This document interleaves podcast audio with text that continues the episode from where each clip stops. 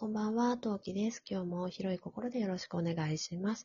えー、えーと、バチェロレッテジャパンシーズン1第8話後編ということで、えー物語のストーリー的には、えー最後の回となります。よければ聞いてくださいということで、今何目スタートです。では、ゲストの方はこちらです。どうぞ。こんばんは、梅塩です。しょっぱい。しょっぱい。というわけでうん、旅の終わりは私が決める。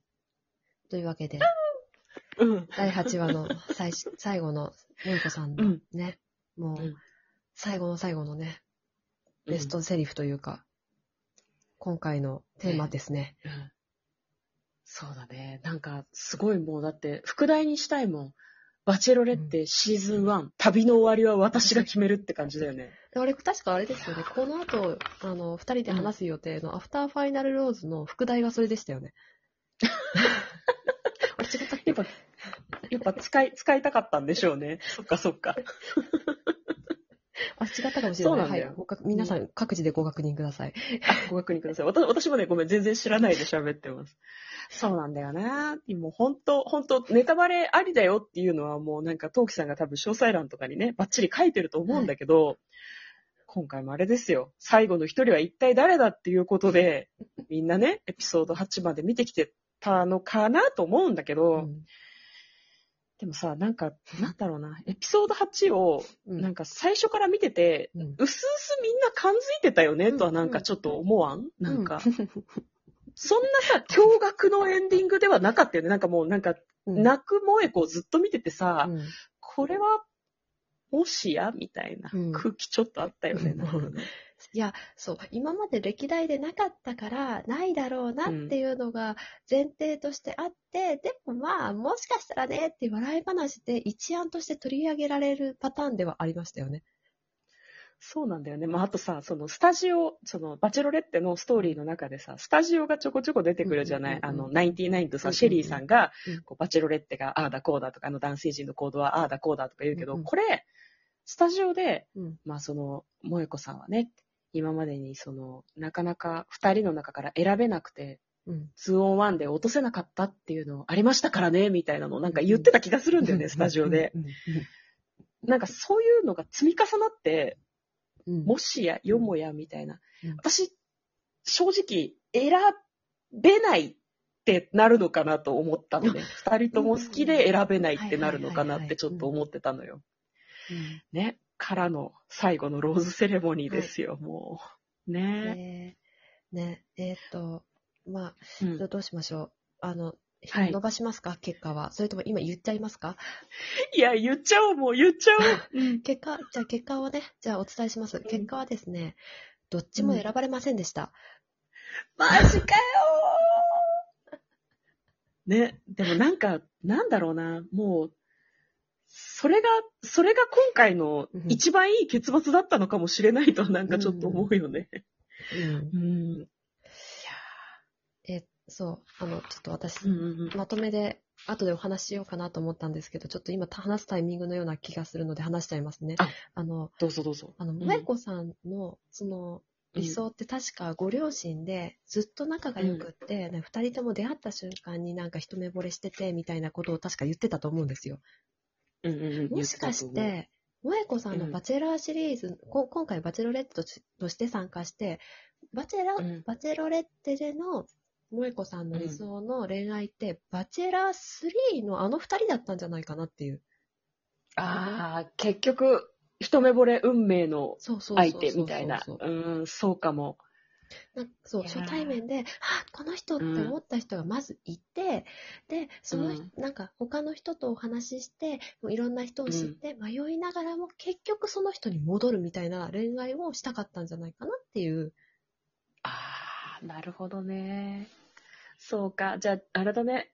うん決し決して、チャミに一目惚れしてたっていうことはないだろうけど、最初にローズをもらったチャミがもっと、もっと頑張ってくれたら。ね、だだったんじゃないかなっていうふうには思ってて、そう。うん。だから、いや、逆を言うとあれですよ。最初に高校さんに、あ、素敵だなって思った時点で、それを確信として持っててくれて、最初のファーストローズを高校さんに渡してれば、もしかしたら高校さんだったのかもしれないですよ、最後。ああ、なるほどね。そうだね、そうだね。いや、でもなんか、あれなんだよな、なんか、その、うん今回はでも、アマゾン側の男性陣の人選ミスなんじゃないかなってちょっと思っちゃう。だってさ、ことごとくみんなさ、なんかこう、様々な萌子を降臨させ続けるわけじゃん。カウンセラー萌子、うんビジネス萌子、アドバイザー萌子、うん最後リスクマネジメントまで言わせたじゃないですか、萌子にそうで。すね。それはでも、なんだろう、萌子さんがそういう感じの人なんだと思うの。なんかその人の一番いい状態を引き出してあげたいっていうのを、なんかこう素養として持ってるから、どうしてもそうなってしまうわけですよ。だからうん、陶器さんが言ったように、萌子さんをもっとこう、恋愛に溺れさせてくれるような運命の相手がいなかったのがいけないんだと。でもそれは、その集まった男性陣が悪いわけじゃなくって、うんマジしょうがないぐらいの話だと思う。うんうん、そうですね。うんで、今回さ、その何、高校さんでも杉ちゃんでもなかったうんのに、二人のうちどちらかを、その、まあいいかもっていうので選ぶのは私も違うと思うんだよね。そんなの萌子じゃないと思わない、うんなんか。そう思います。それはすごい思います。なんかそこで選ばなかったのは、やっぱり萌子さんらしいなって思ったし、うんアマゾン側もようんよく許してくれました。ありがとうございますと思います。ね。だからでもさ、今回さ、その話数が少ないとかさ、うんあの、気になってはいたじゃない、私たち。その通常はさ、10 12話だっけ？そうですね。10 12話話だっけ？10, 10話か12話かありますね。そうそう。結構長めにやるのに短めで終わるっていうのもあったし、あとさ、すごい短いスパンにまとめて配信されたじゃ。うんんうん。なんか、なんでなんだろうと思ってたんだけど、うんなんか、こういう結末になるっていうのを Amazon も予期していなくて、本当は12話やりたかったけど、いろんなことを切り張りして編集してたら、8話にしかならなかったんじゃないかなってちょっと思うんだよね。なるほど。でも、うんででもデートの回数どうなんです？そうなると。あでも面白いデートなかったんですかね？それとも切切っちゃった、カットしたデートがあったんですかね？たんじゃないのかなって、ごめん、私はさ、なんか今回ね、その、うん。なんだろう、ガチの、ガチの恋愛ものっていう風に見る方法もあるのかもしれないけど、私はだいぶ演出が入ってるっていう風にこう、うんうんうんこう思う派として見ていたので。まあ私たち、あの、バチェロレッテというか、バチェラーシリーズをドラマとして見てるので、うんうんうん実名が、実名が出てる、あの、フィクションだとして思ってほぼ見てる節があるので、そうそうそう。だから、なんだろうな。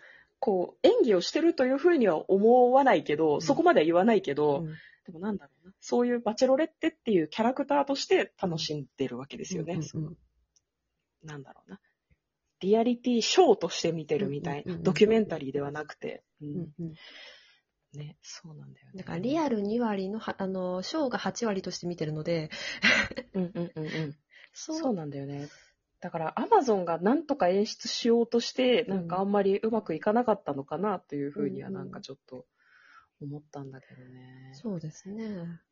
うんうんあと、なんだろうな。この話はあんまり深掘りしたくないけど、リアリティショーって一時期すごいなんかうん叩かれたりとかいろいろなことがあったじゃないですか。うんうんだからいろんな出演者の人が傷つかないように演出したんじゃないかなってちょっと思うんだよね。あ、それすごい思います。多分お母さんうのその、萌子さんのお母さんのそのセリフ、話としてきっとそれぞれのコメントあったと思うんですよ。こうさんはこうで、スギちゃんはこうだ、うんうんうんうんイメージを持ったみたいなのもお、おおそらくあったと思うんですけど、おそらくそれをカットしたんだと思うんですよね。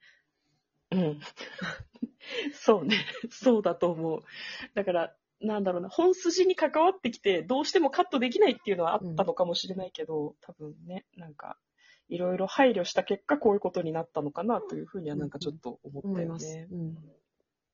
まあ、だから、でもそのある意味さっぱりは見れた、見れた感じはすするけど、入門編っていうか、その、今までバチェラーをドロドロして嫌いっていう人に対しては、かなりアプローチ的に言うとさっぱりして見れるからおすすめができるかなっていうふうには思いますね。いつもよりかは気軽に進められそうな感じがします。それはそうだと思う。とにかくその、萌子さんがその、すごく一本筋が通ってる感じがすごくして、でも最後決めきれなくてっていうところになんかこう人間の、あれもでも強い部分だとは思うけど、そのなんだろう、揺らぎ的な部分がちょっと感じられて、私はすごく良かったなというふうに思います。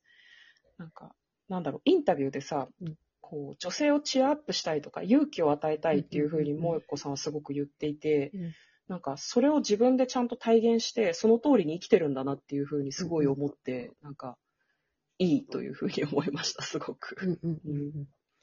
あの、ちょっと8話の方あの方にも話戻しちゃうんですけど、あはいはいはいはい。あの、うん。な、なんだろう、すっごいくったらない話なんですけど、くったらない？あの、ごめん、くだらないとか言って、こうんうんうん。こうさんごめん。あの、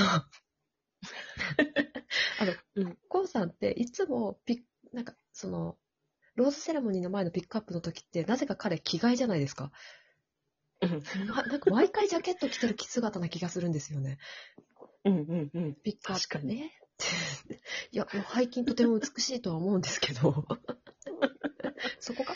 それがなんか、アマゾンの推しポイントなんじゃないですかねそうそう。コウさんのジャケットバッサーみたいなのが。そう、んまたこれかと思いながらまず見てる。確かにね、見慣れたいつものやつでね、ローズは常に脱いでるし、コウさんはジャケット着てる着てるし。うんあと、あの、その一番最後のローズセレモニーの時の、あの、うん。えー萌子さんのあのドレス、あれ、背中どうなってんですかね？背中、あのぱっくり開いてたよね。すっごいざっくり開いてて、あの腰とお尻のつなぎ目のラインぐらいまでバカーって開いてるように見えるんですよ、そのドレス。ああいうタイプって何でくっつけてるんだろうね？両面テープとかなのかな？それとねもすごいストレッチ？うん。だって、あれつける、コルセットつけらんないじゃないですか。いや、多分いらないですけど、あの、萌子さんには。うんだから、あれ、ど、どこでくっつけてるのって。ほら、普通の A ラインドレスだとコルセットにくっつけるじゃないですか。確かに確かに。ど、どど、どうやってんだろう、あれ、と思って。く詳しい人お便りお待ちしています。はい。というわけで、はいここれ最後ですよ。いいんですかね、これで。いいやいいと思いますえっ、と、はいでででは、えっ、と、アフターファイナルローズのお話をして終わりたいと思います。あと2つで終わるかな？というわけで、次回配信でまたお会いしましょう。またね。何名？